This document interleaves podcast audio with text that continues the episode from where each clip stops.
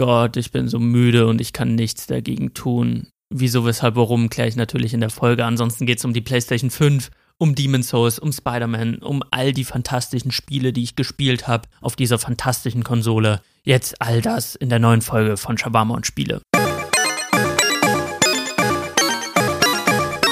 Shawarma und Spiele.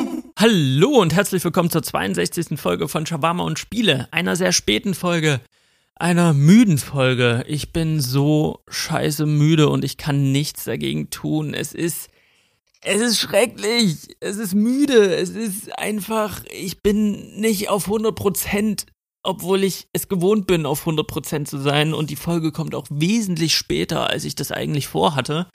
Das hatte verschiedene Gründe. Also ich habe meine PlayStation 5 am 2. Februar bekommen und habe dann in der Zeit Demon's Souls gespielt. Ich habe Spider-Man gespielt. Ich habe acht Staffeln Scrubs geguckt. Ich hatte eigentlich genügend Themen, um drei Folgen zu machen und ich habe nicht eine Folge gemacht, weil mir ehrlicherweise auch ein bisschen die Muße gefehlt hat, die Muße bei all den Sachen, die ich zu tun hatte, dann noch irgendwie einen Nerv zu finden, ins Mikrofon zu plaudern. Und ich habe in diesen zwei Jahren Shawarma und Spiele immer wieder gemerkt, die beschissensten Folgen, die Folgen, die ich dann auch im Nachhinein nicht mehr so geil finde, die sind entstanden unter Druck. Die sind dann entstanden, wenn ich gesagt habe, ich muss jetzt den Wochenrhythmus halten, einmal wöchentlich eine Folge oder ich muss jetzt mindestens einmal im Monat eine Folge bringen oder ich muss jetzt irgendwie all diesen Sachen gerecht werden, wo man sagt, okay, wenn du einen Podcast machst, dann brauchst du einen wöchentlichen Rhythmus oder du brauchst einen genauen Rhythmus und du musst es genauso machen, um Profi zu sein und ich habe mich davon so ein bisschen verabschiedet und gesagt so, nee,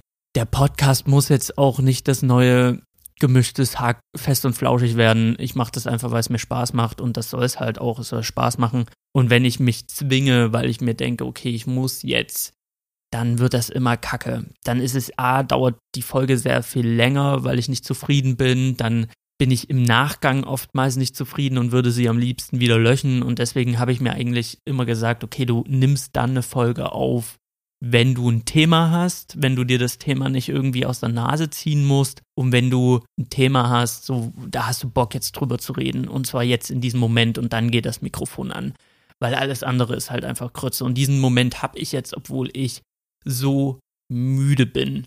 Der Februar stand mal wieder im Zeichen von Studium. Ich hatte meine letzten Prüfungen abzulegen und habe meine letzten Prüfungen geschrieben und abgegeben. Und nebenbei habe ich äh, immer noch gearbeitet. Das ist halt immer diese Doppelbelastung, die ich auf dem Podcast schon thematisiert habe. Und zusätzlich dazu äh, musste ich mir jetzt noch ein Praktikum organisieren, weil ich gehe jetzt bald ins Praxissemester. Das heißt, ich werde mir einen neuen Bereich erschließen und ich werde irgendwie mir was Neues aneignen, worauf ich echt Bock habe. Aber das ist natürlich dann auch viel organisieren, viel gucken, wo will ich denn eigentlich hin und was möchte ich eigentlich mit meinem Praxissemester machen. Also es war schon pickepacke voll und zusätzlich dazu habe ich halt unfassbar viel gespielt in der Freizeit, die ich hatte oder habe dann halt Scrubs auf meinem niegelnagelneuen 4K-Fernseher geguckt, den ich mir ähm, Anfang Januar geholt habe, der aber lange Zeit aus war, weil ich keine PlayStation 5 hatte. Und in dieser Zeit, wo es äh, ohnehin schon schwierig war, äh, wurde bei mir ein stiller Reflux äh, festgestellt. Ähm, bei vielen gehen jetzt bestimmt ein paar Fragezeichen an. Was ist ein stiller Reflux? Da muss ich ein bisschen ausholen. Ich habe, das fing so im Oktober, fing das an, als ich bei meiner Mutter in Isolation war, dass ich irgendwie ständig Halsschmerzen hatte und auch so ein Nasenbrennen und ich habe mich ständig krank gefühlt und hatte so Schleim im Hals und ich dachte die ganze Zeit, es ist halt Coroni. So, das war so immer mein Gedanke, okay, hast dich jetzt infiziert? Ist es das jetzt schon? Man weiß es ja nicht so genau.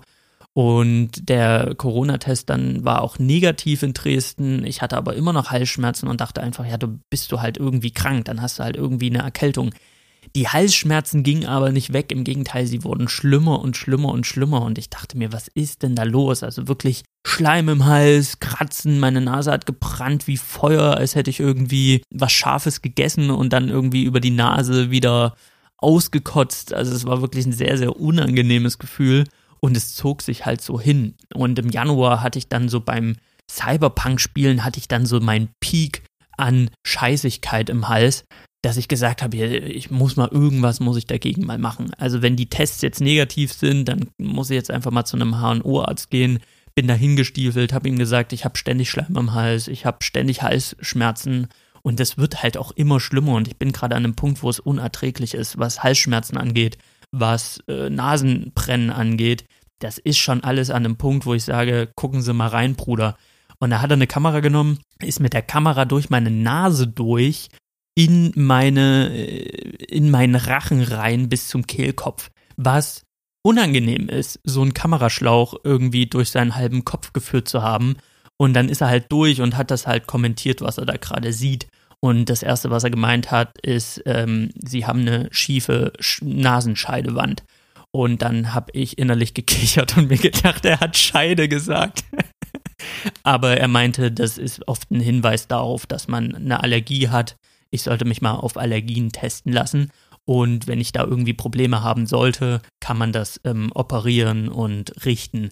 Und dann ist er weiter, immer weiter, immer tiefer in den Rachen und hat sich den Kehlkopf angeguckt, hat dann die Kamera rausgezogen und hat gemeint, also die gute Nachricht ist, sie haben keinen bakteriellen Schleim, sie haben auch keinen Schleim, der durch Viren ausgelöst wird. Das heißt, die Menge an Schleim, die sie haben, ist der natürliche Schleim, den man halt so hat. Der ist völlig ungefährlich aber ihre Schleimhäute sind sehr, sehr stark entzündet. Also ihre kompletten Schleimhäute, die sie da so haben, die sehen gar nicht gut aus. Und dann haben wir so gequatscht, dann habe ich ihm halt auch gesagt, dass ich beim Essen immer wieder halt diesen Kloß im Hals habe und dass der unangenehm ist. Und da war seine Diagnose stiller Reflux. Dazu muss man wissen, so ein Reflux ist halt Sodbrennen. Viele kennen das so als das Brennen in der Speiseröhre. Auch ich hatte das mal im Leben, aber sehr, sehr selten. Und man denkt sich halt so, ja, okay, hat man mal, dann trinkt man ein Glas Milch, dann ist das ganze Ding gegessen.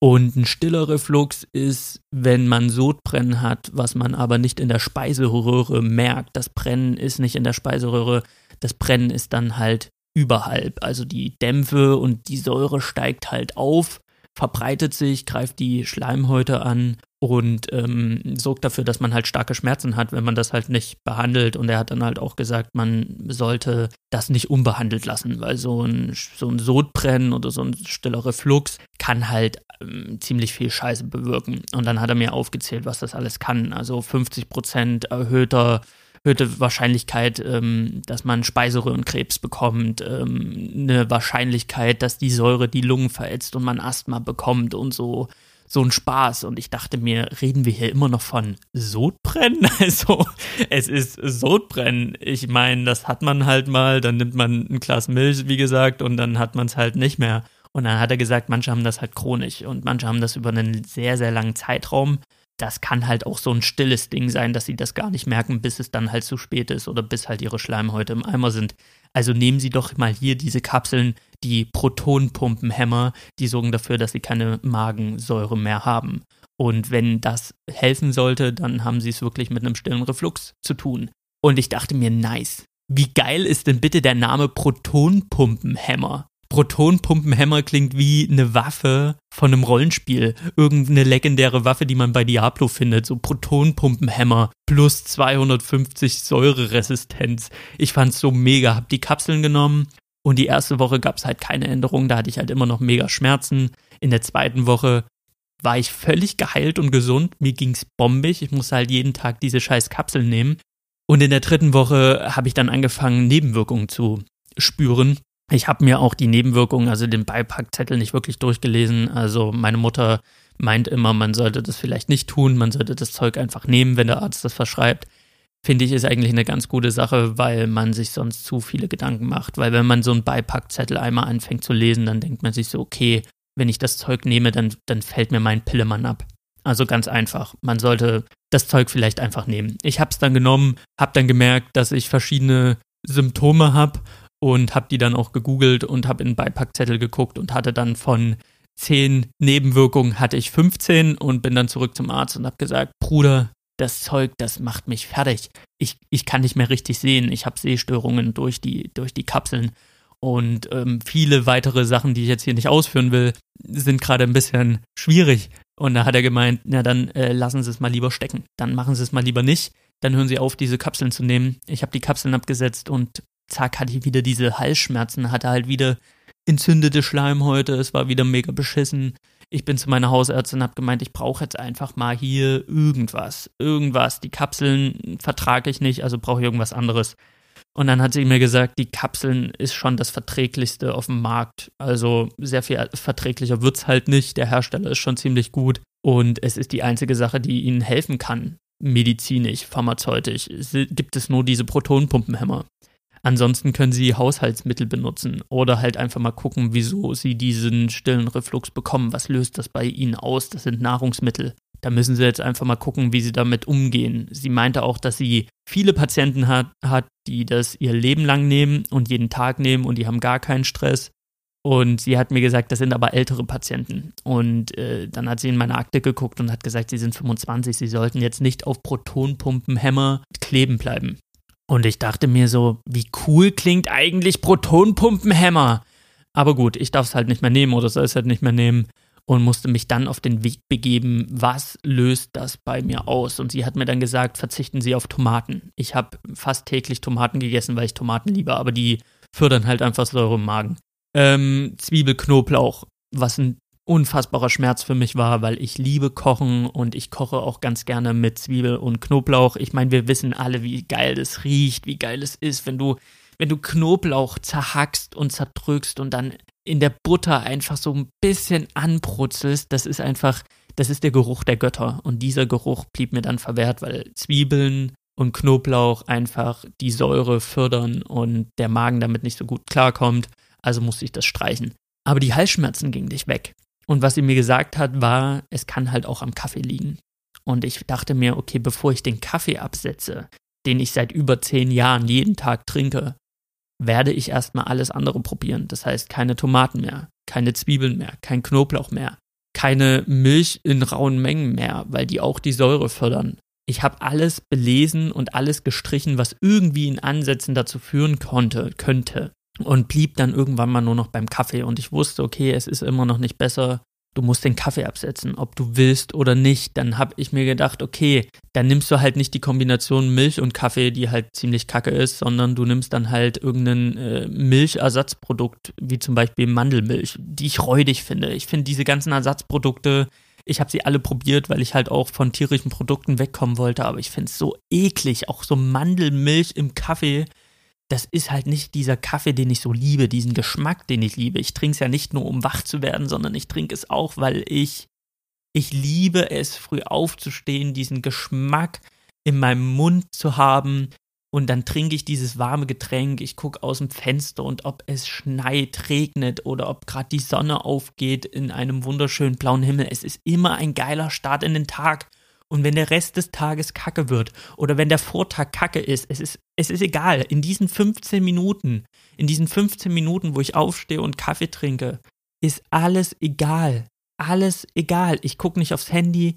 Ich, ich denke über keine Dinge nach. Es sind diese 15 Minuten Ruhe und es ist egal, was kommt oder was war. Es ist meine 15 Minuten Rettungsinsel jeden Morgen. Das ist für mich Kaffee trinken. Und dann muss ich es lassen weil ich gemerkt habe, auch mit Ersatzprodukten wird es hier nicht besser. Ich habe den Kaffee gewechselt, ich habe säurefreien Kaffee ge geholt und getrunken und gemerkt, das ist es auch nicht. Es bleibt dabei, dass, dass mein Hals schmerzt und es schmerzt auch so sehr, dass ich es halt nicht aushalte oder dass ich halt was dagegen machen muss und Asthma kriegen durch irgendeine Säure, die in Bereiche hinflutscht, wo sie nicht hingehört, ist auch nicht das, was ich irgendwie für mich wollte. Also habe ich den Kaffee abgesetzt von heute auf morgen und das war Freunde, ich sag's euch, ich hab's Rauchen quittiert und Rauchen aufhören war wesentlich, wesentlich chilliger für mich. Also ich hatte das große Glück, dass Rauchen aufhören für mich kein Stress war. Es gab in den Anfangstagen, Wochen immer mal, also es ist jetzt schon länger her, dass ich es gelassen habe, gab es immer mal so einen Bock, äh, mir, mir eine anzustecken. Aber wenn dieser Moment kam, habe ich halt einfach gezockt dann habe ich einfach meine Konsole angeschmissen und habe halt Videospiele gespielt oder mich mit irgendwelchen anderen Sachen abgelenkt. Und deswegen kam ich sehr, sehr schnell runter von Zigaretten. Das war für mich gar kein Stress. Wirklich gar kein Stress. Aber Kaffee, man denkt sich immer so, dieses unschuldige aller Welts und aller Manns äh, Getränk, was soll da schon passieren? Und ich habe es abgesetzt und ich bin aufgestanden und habe dann halt mal keinen Kaffee getrunken, sondern ein Glas Wasser ein scheiß Glas Wasser und musste dann feststellen, dass ich ohne Kaffee einfach nicht wach werde. Dann habe ich gearbeitet. Klar, ich muss arbeiten. Ich habe meine Aufgaben zu erledigen. Ich musste danach meine Uni-Aufgaben machen. Ich musste meine Prüfungen schreiben. Und ich war konstant müde, konstant hatte ich schwere Augenlider, konstant war ich einfach nicht so am Start, ich war nicht so konzentriert, ich musste doppelt und dreifach mich disziplinieren und kämpfen, um mein Pensum zu halten und bin halt wirklich so 19, 20 Uhr bin ich ins Bett gefallen und war, da war Finish, da war einfach Ende Gelände und ich habe mich dann auch krampfhaft wach gehalten, weil ich mir dachte, wenn du jetzt 20 Uhr ins Bett gehst, dann bist du um vier wach, dann stehst du um vier im Bett und um acht, um neun fängt dein Tag an. Das kann es halt auch nicht sein. Und die Müdigkeit war das eine Problem. Das andere Problem, ich hatte bärige Kopfschmerzen. Ich habe nie Kopfschmerzen, ich bin kein Kopfschmerzmensch. Meine kleine Schwester ist so eine, die hat schnell mal Kopfschmerzen, die hat auch schnell mal eine Migräne, so mit Übelkeit und allem drum und dran. Ich persönlich komme immer gut ohne Kopfschmerzen aus. Also wenn ich mal Kopfschmerzen habe, dann ist das immer was äh, Besonderes für mich. Und da hat es mir einfach mein Schädel weggebrettert. Also im Kaffeeentzug hatte ich zwei Tage lang wirklich durchgängig Kopfschmerzen, wo ich mir dachte, mein Schädel platzt in tausend Teile und ich konnte kaum noch gerade ausgucken und mir ging es einfach Hunde, Hunde elend und mein großer Bruder meinte, ich muss es jetzt einfach durchziehen. Ich muss durchziehen, bis der Koffein und bis, bis Kaffee aus meinem System raus ist, muss ich es jetzt einfach durchziehen, weil er hat es auch gemacht. Er hatte Sodbrennen. Bei ihm war es nicht still, bei ihm war es halt tatsächlich das Sodbrennen, wie man es kennt. Und er hat dann halt einfach auf entkoffinierten Kaffee umgesattelt. Und das war für ihn halt einfach, weil bei ihm war es halt der Koffeingehalt im Kaffee, der dazu geführt hat. Und bei ihm war es einfach eine lange Umge Umgewöhnung. Aber er hat auch gesagt, so nach ein, zwei Wochen bist du halt runter von dem Zeug. Das klingt jetzt so krass nach Droge, aber es ist halt am Ende, wenn du das so fest in deinen Alltag verwoben hast, Kaffee zu trinken. Immer wenn du müde bist, sippst du einen Kaffee und bist halt am Start da war es halt einfach so, okay, ich muss halt durchhalten. Und ich muss auch sagen, nach einer Woche war das Schlimmste vorüber. Dann habe ich halt mit Wasser und Frühsport und äh, zeitiger Essen habe ich dann halt einfach ähm, schneller in den Tag gefunden, war nicht mehr ganz so müde und dann habe ich immer mal so eine, meine Mittagspause genutzt, um mal so eine halbe Stunde zu nappen. Also habe ich mir einen Wecker gestellt und dann wirklich eine halbe Stunde gepennt, bin dann aufgestanden und habe irgendwie drei Luftsprünge gemacht, um meinen Puls ein bisschen hochzufahren und dann am Start zu sein aber ich vermisse halt einfach Kaffee. Und das Dümmste an der ganzen Geschichte ist, es lag am Ende natürlich am Kaffee. Als ich aufgehört habe, Kaffee zu trinken, hörten die Halsschmerzen auf, ich hatte kein Nasenbrennen mehr, der stille Reflux war weg. Und ich habe es dann irgendwann nochmal probiert, weil ich mir nach zwei, drei Wochen dachte ich mir, okay, du hast jetzt zwei, drei Wochen keinen Kaffee, es war schon in der dritten Woche kein Kaffee getrunken. Jetzt probierst du es mal, vielleicht hat, sein, hat dein Körper sich irgendwie eingestellt auf kein Kaffee und der stille Reflux kommt jetzt nicht wieder, weil manchmal geht er halt und bleibt halt weg. Und kaum habe ich Kaffee getrunken, fing das halt schon wieder an mit Halsbrennen, mit Nasenbrennen, mit dem ganzen, mit dem ganzen Schissel, dass ich gesagt habe, okay, ich kann einfach keinen Kaffee mehr trinken. Und ich habe überlegt, auf entkoffinierten umzusteigen, einfach damit ich noch diesen Geschmack habe jeden Morgen, weil es mir halt auch schmeckt. Aber dann habe ich gelesen, dass es häufig daran liegt, an den äh, Stoffen im Kaffee. Das hat gar nicht so viel mit dem Koffein zu tun. Es gibt, Sta äh, es gibt Stoffe im Kaffee, die sorgen dafür, dass sich Muskelgruppen entspannen. Unter anderem entspannt sich dann der Schließmuskel am Magen. Also wir haben nicht nur am, am Kakapopoloch einen, einen Schließmuskel, sondern wir haben halt auch einen Schließmuskel, der dafür sorgt, dass die ganze Magensuppe nicht nach oben schwemmt. Und wenn der nicht richtig geschlossen ist, dann hat man Sodbrennen, weil dann, äh, wenn du dich dann irgendwie mal hinlegst, dann schwappt die ganze Suppe in eine Richtung, in die sie nicht soll. Das ist halt so ein bisschen das Problem an der ganzen Geschichte. Und Kaffee hat halt einfach die Wirkung, dass er bei manchen Leuten diesen Schließmuskel entspannt. Und wenn der entspannt ist, dann lässt er halt Sachen durch. Und dann habe ich halt die Probleme im Kopfbereich. Völlig crazy. Sodbrennen. Aber das Problem ist gar nicht so unüblich. Und ich denke, es wird auch Hörer geben, die jetzt ganz genau wissen, wovon ich rede, weil mein Bruder hat es ich habe das meinem besten Freund erzählt, der dann direkt meinte, ey, ja, ich musste auch die Kapsel nehmen. Der hatte halt auch Sodbrennen und dachte auch die ganze Zeit über längeren Zeitraum dachte er, er wäre krank, er wäre irgendwas würde mit ihm nicht stimmen, weil er halt so starke Halsschmerzen hatte, weil er sich ständig krank gefühlt hat. Und dann haben sie bei ihm eine Magenspiegelung gemacht und bei der Magenspiegelung hat man dann gesehen oder hat er dann gemeint, das wurde ihm auf dem Fernseher produziert, hat er dann halt gesehen, wie die Kamera dort durchgeht und wie seine ganze Speiseröhre praktisch schon verätzt war. Also ganz viele Punkte waren halt sehr, sehr stark entzündet. Und da hat der Arzt auch gesagt, sehen Sie den Punkt, sehen Sie den Entzündungsherd, dort, die, dort der Flatschen, dort der Flatschen. das sieht schon ganz schön übel aus. Sie brauchen Protonpumpenhämmer. Ich liebe dieses Wort. Protonpumpenhämmer. Ich hoffe, irgendwann gibt es ein Rollenspiel, wo es einfach zwei Protonpumpenhämmer gibt für die Nahkampfklasse. Da würde ich mich sehr, sehr darüber freuen, weil es ist einfach nice.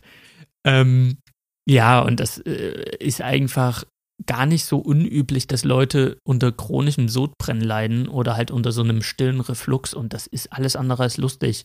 Und das ist auch nicht damit behoben, dass man ein Glas Milch trinkt, sondern das ist schon echt anstrengende und üble Kacke. Also ich habe die Kapsel noch rumliegen, die Protonpumpenhämmer. Falls irgendwie mal die Kacke ganz doll am Dampfen ist, hat meine Ärztin gemeint, dann schießen sie los. Einfach eine Woche lang dies, das Zeug futtern, als wären Smarties, ähm, bis es wieder sich beruhigt hat und dann gucken sie einfach nach ihrer Ernährung. Ja, ich brauche einen Kaffeeersatz. Das ist das Problem. Ich habe schon überlegt, mir einen koffinierten zu holen, aber dann zahlt man halt 5 Euro holt sich einen koffinierten, dann trinke ich eine Tasse, stell fest, okay, es liegt halt tatsächlich nicht am Koffein, das, was ich schon vermute. Ja, am Ende ändert sich sowieso nichts an meiner Müdigkeit. Ich bin halt einfach müde. Dann hat meine, meine, hat, hat man mir empfohlen, dass ich äh, einfach mal Tee trinke. Einfach mal ein warmes Getränk trinke, um wach zu werden. Also habe ich Kamillentee genommen, der eigentlich gegen Reflux wirken sollte und ich habe davon Sodbrennen bekommen, also diesen stillen Reflux und Halskratzen. Das heißt, äh, Kamillentee ist halt auch einfach raus. Kamillentee nicht, keine Zwiebeln, kein Knoblauch, kein Kaffee. Mein Leben ist in, in, im Groben und Ganzen einfach ein bisschen trauriger geworden. Ein bisschen, ich habe ein Stück Lebensfreude verloren. Und da muss ich eigentlich zusehen, dass ich irgendwie einen Weg finde, dass das, dass das aufhört. Ich brauche meinen Kaffee zurück. Und ich brauche ich brauche meinen Kaffee zurück und ich brauche eigentlich auch Zwiebeln und Knoblauch wieder in meinem Leben. Also irgendwie muss ich einen Weg finden, dass ich meinen Magen beruhigt, damit ich diese Sachen wieder genießen kann, weil ich bin halt so ein Genießertyp. Ich brauche diese 15 Minuten.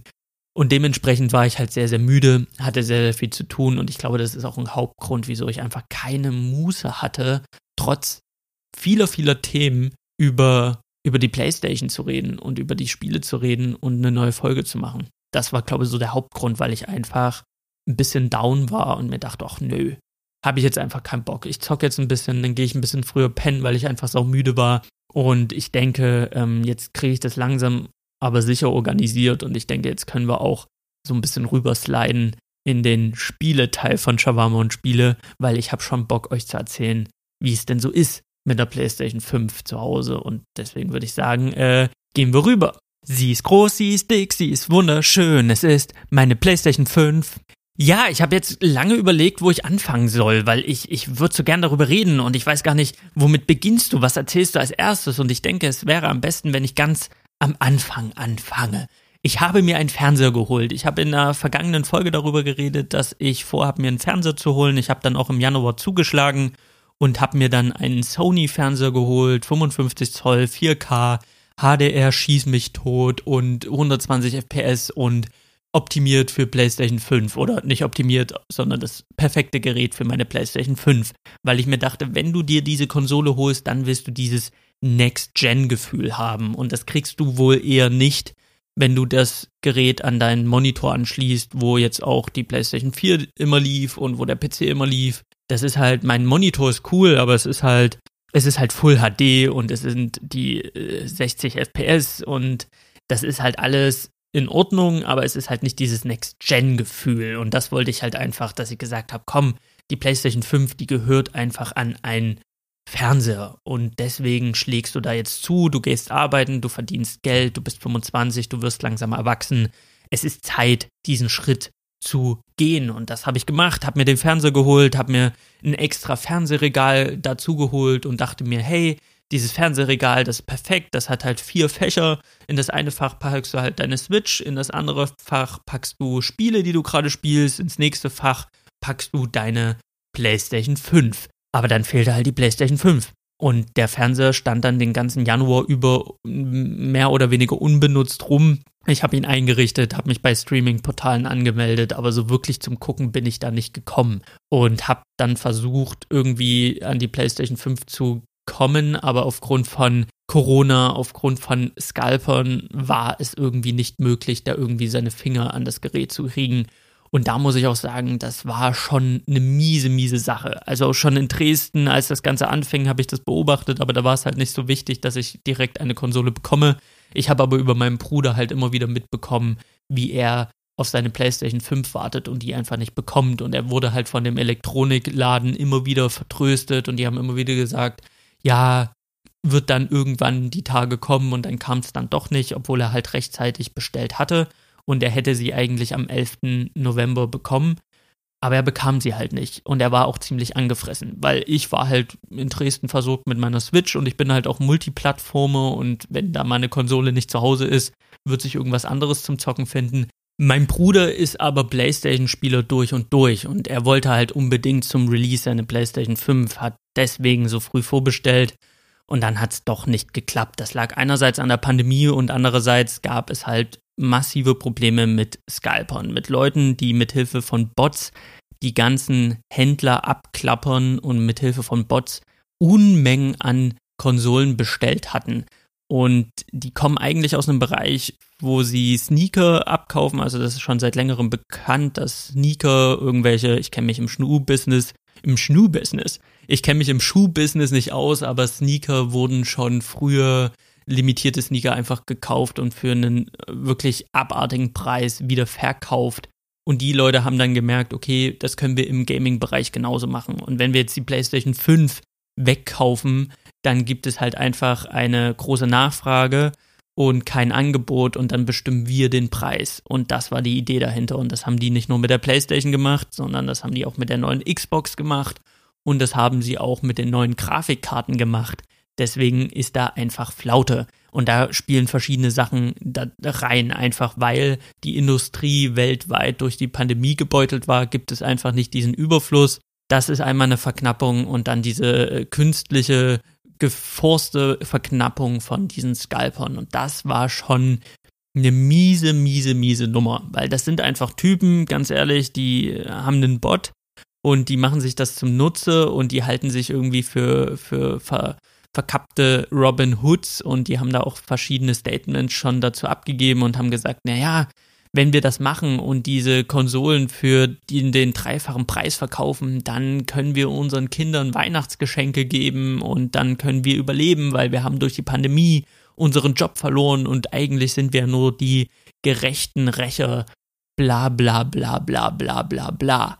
Und ich persönlich finde einfach dieses ganze Prinzip sehr, sehr mies. Also, wer sich eine Konsole holt, eine Konsole holt und dann sagt, naja, ich brauche gerade einfach in der Pandemie Geld und ich werde diese eine Konsole jetzt bei eBay reinstellen und vielleicht für 100 Euro mehr verkaufen.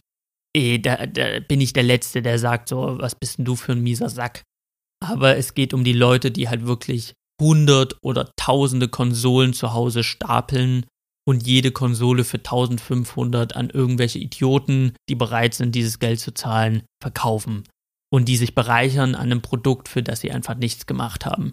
Sie haben weder die, das, die Konsole designt, noch haben sie daran getüftelt und gearbeitet. Sie haben nichts gemacht. Sie haben wirklich nichts aufgewandt für dieses Produkt. Sie verdienen sich eine goldene Nase an einem Produkt, wo sie einfach nichts für getan haben. Und das finde ich schäbig. Das finde ich einfach nicht cool.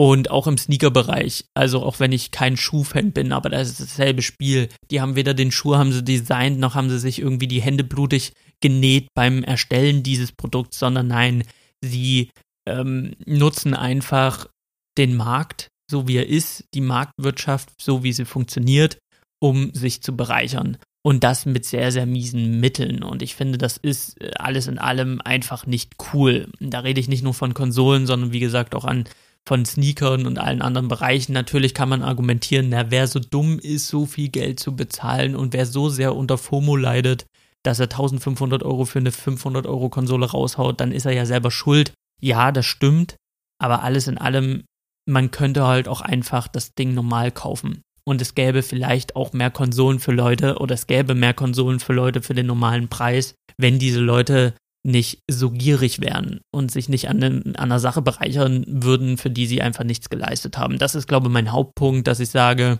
die haben nichts für dieses Produkt getan. Die haben dieses Produkt weder erstellt noch designt noch irgendwie daran gearbeitet. das ist, die, das sind Nutznießer und da habe ich einfach wenig Verständnis für. Natürlich könnte man jetzt sagen, na, der Einzelhandel macht es doch nicht anders. Als, ob jetzt irgendwie Mediamarkt, Saturn, Amazon und die anderen irgendwie die Konsole designt und erstellt haben. Ja, aber die, diese Mittelsmänner, diese offiziellen Mittelsmänner, die machen aber auch keinen dreifachen Aufpreis, sondern die verkaufen das Ding für den Preis, den, den Sony vorgibt. Oder wo Sony sagt, das ist die UVP und los geht's. Also das ist nochmal ein ganz anderes Ding. Und da fand ich halt einfach dieses ganze Ding mit den Scalpern sehr, sehr mies.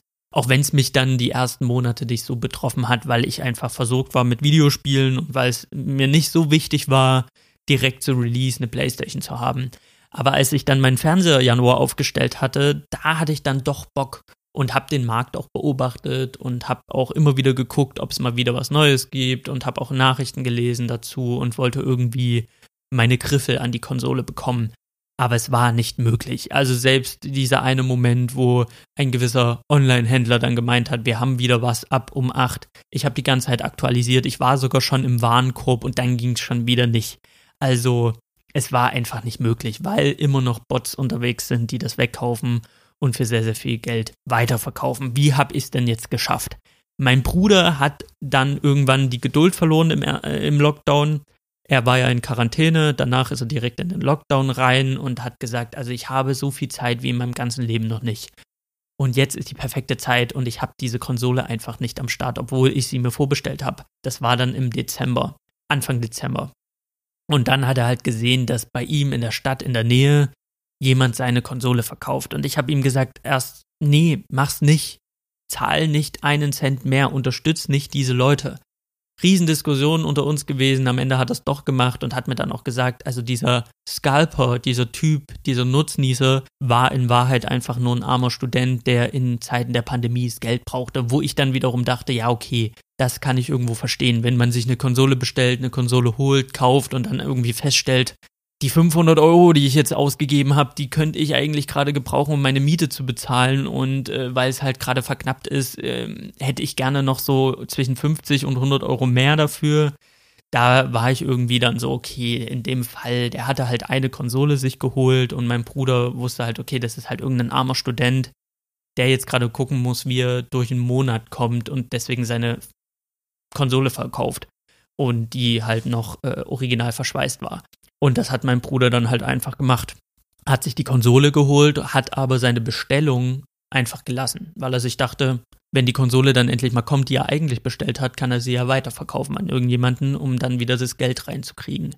Und das fand ich dann so, ja, okay, dann ist das cool, so, ich hätte jetzt nicht einen Cent mehr für diese Konsole ausgeben wollen, aber es sind halt einfach die Zeiten, in denen wir leben und ich kann das verstehen, dass man im Lockdown halt einfach was zum Spielen brauchte und ich hatte zu dem Zeitpunkt hatte ich ich hatte halt mein Phoenix Rising auf der Switch und ich hatte mein Cyberpunk auf dem PC dann später im Januar.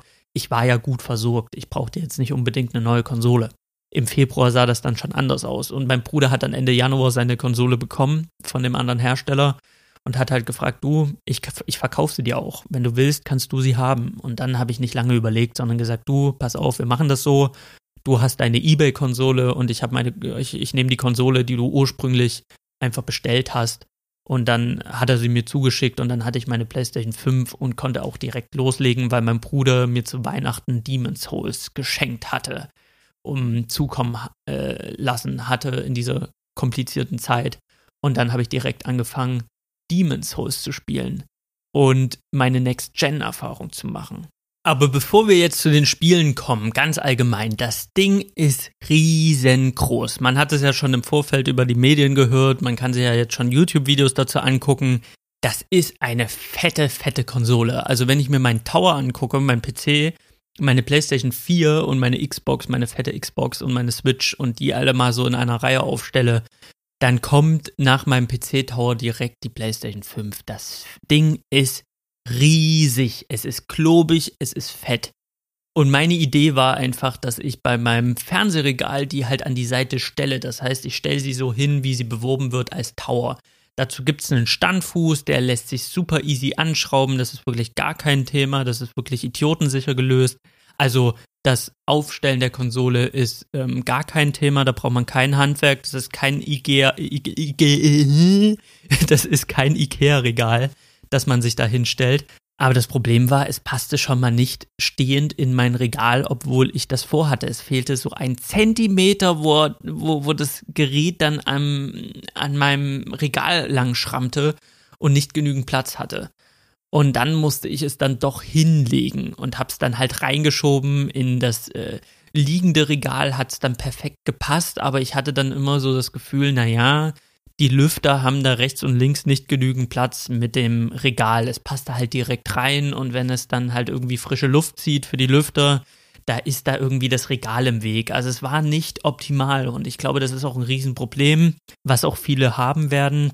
Bevor ihr euch eine PlayStation 5 kauft, nehmt das Lineal in die Hand, holt euch die, die Ma Maße aus dem Internet und dann messt das Zeug ab, weil das unterschätzt man so schnell. Jede Konsole, die ihr bisher hattet, PlayStation 3, 4, Xbox, egal was, wird, wird kein Vergleich dazu sein. Die PlayStation 5, da braucht ihr ein extra Regal für und da braucht ihr einen extra Standplatz für und das sollte gut überlegt sein, wo stellt ihr oder legt ihr euch die PlayStation 5 hin, dass sie genügend Platz hat, dass sie genügend Luft bekommt, dass die Lüfter nicht eingequetscht werden, dass sie halt wirklich gut am Start ist. Ich hatte sie dann lange Zeit liegen, da habe ich aber auch gemerkt, dass sie auch schnell mal laut wird bei Spielen, was mir dann ein bisschen Kopfschmerzen bereitet hat. Mittlerweile steht sie jetzt neben meinem Regal und ich habe mir dann noch mal ein 2 Meter HDMI 8K Kabel geholt, also ein passendes Kabel, ähm, 2.1 HDMI, um das Ganze noch zu verkabeln an meinen Fernseher. Das war ein bisschen extra Aufwand, aber dadurch steht die jetzt im Freien, hat genügend Luft, ist dadurch auch die meiste Zeit mucksmäuschenstill im Vergleich zur PlayStation 4. Es ist halt wirklich sehr, sehr leise. Die PlayStation 4 wurde ja wirklich sehr laut. Auch die PlayStation 4 Pro, da dachtest du bei manchen Spielen, so ein The Last of Us, die hebt dir gleich ab die hebt ja ab oder explodiert. Und die PlayStation 5 ist halt wirklich sehr, sehr leise und du hörst vielleicht einmal in der Stunde, hörst du mal, wie sie kurz anzieht, so und dann wieder leise wird. Und das ist halt wirklich wunderschön und das kriegt man am besten hin, wenn sie genügend Platz hat und nicht irgendwo im Regal klemmt. Und das ist ein bisschen, das ist Gefriemel und das ist halt wirklich, bevor ihr da wirklich aufs Bestellen geht, bevor ihr euch die Konsole holt, messt das Ding ab. Das ist ganz, ganz wichtig. Seid nicht so dumm, um, wie ich, weil ich habe so mit Augenmaß drauf geguckt und dachte mir, also wenn sie da nicht reinpasst, dann weiß ich auch nicht, das ist ein riesen, riesen Regal oder das ist ein riesen Feld, wo ich sie reinstellen will. Da hat die genügend Platz, also wenn sie da nicht reinpasst und dann stelle ich sie rein und denke mir, hm, durch den Standfuß, das ist halt der Zentimeter zu viel, passt sie da nicht rein, ich muss sie neben mein Regal stellen. Das ist ganz einfach so. Das Anmelden ist super, super easy. Ähm, ich habe meine PlayStation 4 Pro mit angemacht, dann habe ich das übertragen, dann hat sich alles synchronisiert. Das ist innerhalb einer Stunde war das gegessen. Also ich habe nebenbei gearbeitet, äh, habe das im Hintergrund laufen lassen. Das war wirklich super, super easy. Und der Next-Gen-Moment gab es schon beim Menü. Ich finde so eine neue Konsole, wenn man die das erste Mal anmacht und man hört so diesen Hintergrund, äh, dieses Hintergrundgeräusch. Bei der PlayStation war das ja so ein Orchester, was so anfängt, so dieses Orchester. Und dann geht es halt so in dieses Menü rein und dieses blaue Leuchten. Die PlayStation 5 äh, geht von diesem blauen, grellen Hintergrund der PlayStation 4 weg. Wenn man sie öffnet, da hat man einen sehr, sehr feinen Goldton und geht dann direkt ins Menü, kann sich anmelden. Und ich finde, im ersten Moment, wenn man die PlayStation 5 anmacht und ins Menü geht, sieht das sehr, sehr futuristisch aus. Es sieht sehr, sehr schick aus. Ich finde auch im Vergleich zur PlayStation 4 ist es dann nochmal ein Riesenschritt, was das Design angeht von dem Layout. Also das ganze Layout ist modern gestaltet, es ist cool gestaltet. Äh, man hat wieder die Kacheln, aber es ist halt wirklich, man, man macht diese Konsole an und man merkt, okay, das ist Next Gen, das ist der nächste Step und es ist alles ziemlich cool. Wenn man dann über die Kacheln äh, fährt, hat man im Hintergrund dann auch immer die verschiedenen Bilder von den verschiedenen Spielen. Und äh, das ist alles schon sehr, sehr schick. Das ist so dieser erste Moment, wenn man auf das Menü guckt, denkt man sich so nice. Dann wird es aber ein bisschen komplizierter, weil man muss sich natürlich in dem neuen äh, Layout ein bisschen zurechtfinden. Und das ist nicht so also ist nicht so leicht, wie man sich das vielleicht denkt. Also als PlayStation 4 Nutzer bin ich davon ausgegangen, wenn ich die PlayStation 5 anmache, dass ich ganz genau weiß, wo ist was. Und das ist nicht 100% der Fall. Also selbst wenn man die PlayStation-Taste drückt, da habe ich immer im Kopf, okay, ich drücke die PlayStation-Taste, da habe ich die Power-Anzeige, da habe ich diese ganzen Menüpunkte. Es gibt eine Leiste, die man öffnen kann mit der Power, mit der PlayStation-Taste auf dem Controller, aber die öffnet sich nicht immer sofort. Man muss dann immer, wenn man im Spiel ist, erstmal gucken, wenn man die PlayStation-Taste einmal drückt, dann kommt man zurück ins Menü. Wenn man sie zweimal drückt, öffnet sich dann die äh, Leiste, die Menüleiste, die man eigentlich vielleicht braucht, um zu sehen, wie, wie viel Ladebalken hat jetzt noch mein Controller, wo kann ich die PlayStation ausschalten. Äh, es ist nicht mehr ganz so simpel, was so Freundschaftsanfragen angeht. Also mein Bruder hatte letztens das Problem, er hat Apex gespielt mit jemandem, der hat ihm eine Freundschaftsanfrage geschickt, auf einmal war die Freundschaftsanfrage weg. Da musste er erstmal im Menü suchen, wo ist das? Das war bei der PlayStation 4 schon wesentlich angenehmer und leichter zu finden. Also was die Usability angeht, gibt es hier und da bei der PlayStation 5 so ein paar Stolpersteine. Obwohl es sehr, sehr schick aussieht, merkt man dann in Sachen Usability, gibt es da noch ein paar äh, Ausbaupunkte, die sie in nächsten Updates auf jeden Fall in Angriff nehmen sollten. Äh, ansonsten habe ich auch mit meinem Bruder viele Spiele gemeinsam schon gespielt. Das ging relativ easy, also das Beitreten in den Chat, auch die Sprach, Sprache über den Controller. Also ich habe mein Headset angeschlossen und konnte dann über den Controller mit meinem Bruder kommunizieren. Also man braucht jetzt nicht ein Headset direkt anschließen. Es reicht irgendwie Kopfhörer ohne Headset oder es, man kann auch ein Headset anschließen, wo man jetzt nicht die, ähm, das, die Sprache mit dabei hat, sondern es geht dann halt auch über den Controller und es funktioniert auch überraschend gut, dass man über den Controller mit jemandem kommuniziert. Also mein Bruder hat mich immer sehr, sehr stark und sehr, sehr klar verstanden. Also der Controller macht wirklich einiges her, was das angeht. Ähm, Spielen beitreten ist relativ einfach. Also so was die Menüführung angeht, gibt es sehr, sehr viele Sachen, die verbessert wurden zur PlayStation 4 hin. Es gibt aber auch ganz, ganz viele Sachen, wo man sich denkt, pff, wo ist es denn jetzt? Also früher war es ja bei der PlayStation 4 an der Stelle, wo ist das jetzt? Wie komme ich jetzt an diesen Menüpunkt? Wie kann ich das jetzt einstellen? Da fängt man dann doch an, ganz schön zu suchen in dem neuen Menü. Also da muss man sich entweder lange dran gewöhnen oder die oder Sony sagt, okay, wir überarbeiten das nochmal und wir hauen nochmal ein Update raus, um das ein bisschen einfacher zu gestalten. Weil was die Usability angeht, da, da gab es so ein paar Punkte, da fand ich das dann nicht so geil. Der nächste Punkt, der Controller. Da wurde ja viel drüber berichtet. Controller, das soll so das Next-Genigste sein an der ganzen Geschichte. Und ich muss schon sagen, der Controller ist schon mega. Man merkt schon an der, an der aktuellen Form, dass sie sich nochmal ein bisschen stärker am Xbox-Controller orientiert haben, weil der Xbox-Controller ist halt einfach der beste Controller, den es gibt. Bei der PlayStation 4 haben sie schon einen richtigen Schritt getätigt. Bei der PlayStation 5 haben sie dann nochmal den nächsten Step genommen und der fühlt sich fantastisch an. Der ist griffig, der hat eine gute Schwere, also er ist nicht zu leicht, er ist aber auch nicht zu schwer. Die Tasten drücken sich alle ganz, ganz toll. Also das funktioniert ganz wunderbar. Ich konnte die äh, Stick-Aufsätze, die, die, ich auf meinem PlayStation 4 Controller hatte, konnte ich dann auch auf dem PlayStation 5 Controller anbringen.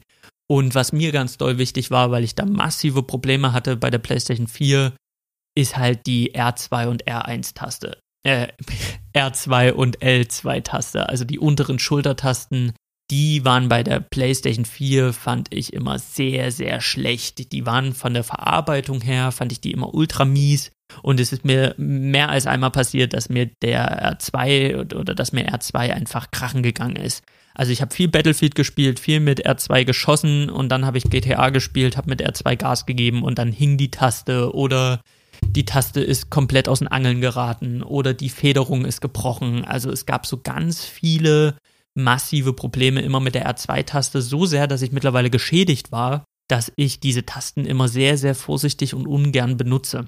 Gerade so bei Shootern, weil ich immer Angst habe, dass sie kaputt gehen. Bei der PlayStation 5 ist es so, dass diese Schultertasten, diese unteren, die fühlen sich sehr viel stabiler an. Die fühlen sich ähnlich stabil an wie bei einem Xbox-Controller. Bei einem Xbox-Controller kannst du ja wirklich draufhacken, da passiert gar nichts. Das ist bombenfest, das ist sicher. Da hat man nicht das Gefühl, dass diese Taste nur an einem sehr, sehr feinen Draht hängt und zurückwippt, sondern das ist halt wirklich ein bombenfester Griff, den man da hat. Und die PlayStation 5 geht ja noch den Schritt weiter, dass sie diese adaptiven Trigger haben. Das heißt, man hat äh, immer einen Unterschied in, dem, in den Tasten, also man hat immer ein Gegengewicht.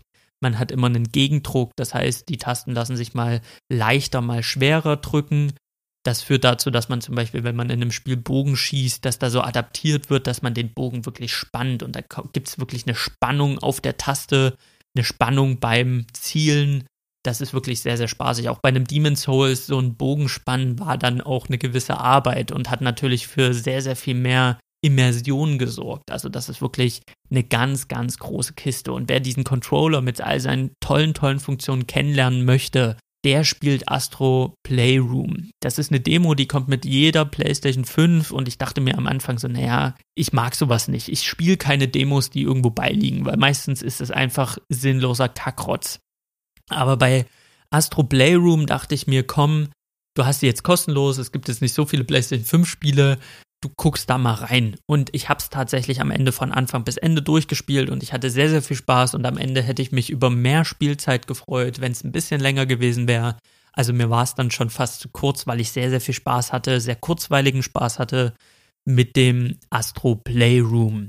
Bei Astro Playroom spielt man diesen Astrobot und dieser Astrobot reist praktisch durch die PlayStation 5. Es ist eine virtuelle Reise durch die PlayStation, das heißt, jedes Level ist eine Komponente von der PlayStation 5.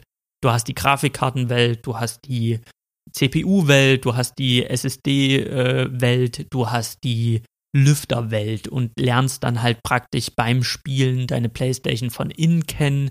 Es gibt ganz, ganz viele Easter Eggs. Es wird die PlayStation-Historie von PlayStation 1 bis PlayStation 4 nochmal komplett durchgegangen. Man hat ganz viele Easter Eggs zu Exklusivtiteln wie Horizon Zero Dawn, Bloodborne, The Last of Us, Final Fantasy 7. Also es gibt ganz viele kleine versteckte Easter Eggs und man wird das so durchgeführt durch die Historie der PlayStation, aber auch über die, durch die neue PlayStation 5 und man bekommt Stück für Stück mit, was dieser Controller alles kann. Dieser Controller, den kann man anpusten und dann passiert was im Spiel. Dieser Controller hat ein sehr, sehr starkes Touchpad. Dieser Controller hat, wie gesagt, diese adaptiven Trigger. Das wird einem in diesem Spiel Stück für Stück gezeigt und beigebracht. Und mein Gedanke war immer, das ist sau, sau cool und das funktioniert sehr, so gut und es macht sehr, sehr viel Spaß, aber es ist halt auch eine Demo, die nur darauf abzielt, mir das schmackhaft zu machen und ich bin gespannt, wie kommende Exklusivtitel das auf die Reihe bekommen. Also schaffen es kommende Exklusivtitel diese Features sinnvoll mit einzubauen, weil bei der PlayStation 4 hieß es auch lange, oh, das Touchpad ist das neue Ding und mit dem Touchpad kannst du ganz viele Sachen machen aber es gab am Ende keine Spiele, die das wirklich benutzt haben. Am Ende hat man über das Touchpad meistens seine äh, Map geöffnet und hat dann über die Map da einfach drüber gewischt. Aber mehr war da halt auch nicht drin. Also alle Features von dem DualSense 4 Controller wurden immer angepriesen, aber am Ende wurden sie nicht genutzt von den Entwicklern. Und da hoffe ich mir einfach, dass so ein äh, Horizon Forbidden West, wenn es dann mal rauskommt, oder halt ein Bloodborne 2, falls es mal rauskommt, oder der neue God of War Teil, wenn er dann mal rauskommt, dass er genau diese Features anpackt und dass man dann halt die adaptiven Trigger nutzt, dass man vielleicht dieses Puste-Ding irgendwo versteckt und mitnutzt, dass all diese Sachen, die der Controller kann, auch genutzt werden und dass es nicht am Ende so ist, dass man sagt, naja, äh, und dass auch so diese Multiplattform-Titel, dass vielleicht Sony da einfach sagt, okay, wenn ihr euer Spiel auf meine Konsole oder auf unsere Konsole bringen wollt, dann müsst ihr diese Features mitnutzen. Also Call of Duty macht das zum Beispiel vor. Das hat zum Beispiel das mit den adaptiven Triggern. Jede Waffe schießt sich anders durch die adaptiven Trigger. Und da hoffe ich einfach, dass da Sony speziell drauf guckt, dass die Exklusivtitel das voll ausreizen und dass die Multiplattformer, dass die wenigstens ein Feature übernehmen müssen, dass es da irgendwie eine Klausel gibt in den Verträgen, dass sie sagen, okay, du willst dein Spiel auf unsere Konsole bringen, bitte bau eins dieser Feature ein, damit der Controller ausgenutzt wird, weil der ist wirklich stark und der macht wirklich Spaß und um zu erfahren, wie viel Spaß der macht, kann man sich Astro Playroom reinziehen. Das ist eine tolle Demo, die kommt mit jeder PlayStation 5 gratis mit dazu und das muss man wirklich gespielt haben. Also das ist wirklich ein Must-Play-Ding, weil es super liebevoll ist, weil es mehr ist als nur eine nur irgendeine verkackte Demo, sondern es ist wirklich ein liebevoller Liebesbrief an die PlayStation 4 Historie und es ist einfach ein Zeigen, was dieser Controller alles kann, was in dieser PlayStation drinsteckt. Und in 4K sieht es auch einfach sehr, sehr toll und zuckersüß aus. Und deswegen wenn es nicht sogar das erste ist, was ihr macht, wenn ihr eure Playstation angemacht habt, Astro Playroom spielen. Vielleicht während das andere Spiel, was ihr euch eigentlich geholt habt für die Playstation, während das installiert. Dass ihr da einfach sagt, okay, während mein Spider-Man oder mein Demon's Souls gerade installiert wird, gucke ich in Astro Playroom. Das erste größere Spiel, was ich gespielt habe, war Demon's Souls. Ich habe ja schon erzählt, meine Liebe zu den Souls-Reihen wurde mit Bloodborne gegründet. Mit Bloodborne fing alles an, dann habe ich die Dark Souls-Trilogie durchgespielt, ich habe Sekiro gespielt und ich habe mich unsterblich verliebt in diese Art von Spielen und liebe sie bis heute. Und wenn From Software ähm, das nächste Mal irgendein Spiel rausbringt, bin ich der Erste an der Kasse. Das steht einfach mal ganz stark fest. Und Demon's Souls fehlte mir immer in der Reihe und ich habe es nie gepackt und nie die Zeit gefunden, das auf der PlayStation 3 nachzuholen, obwohl ich es mir immer vorgenommen hatte.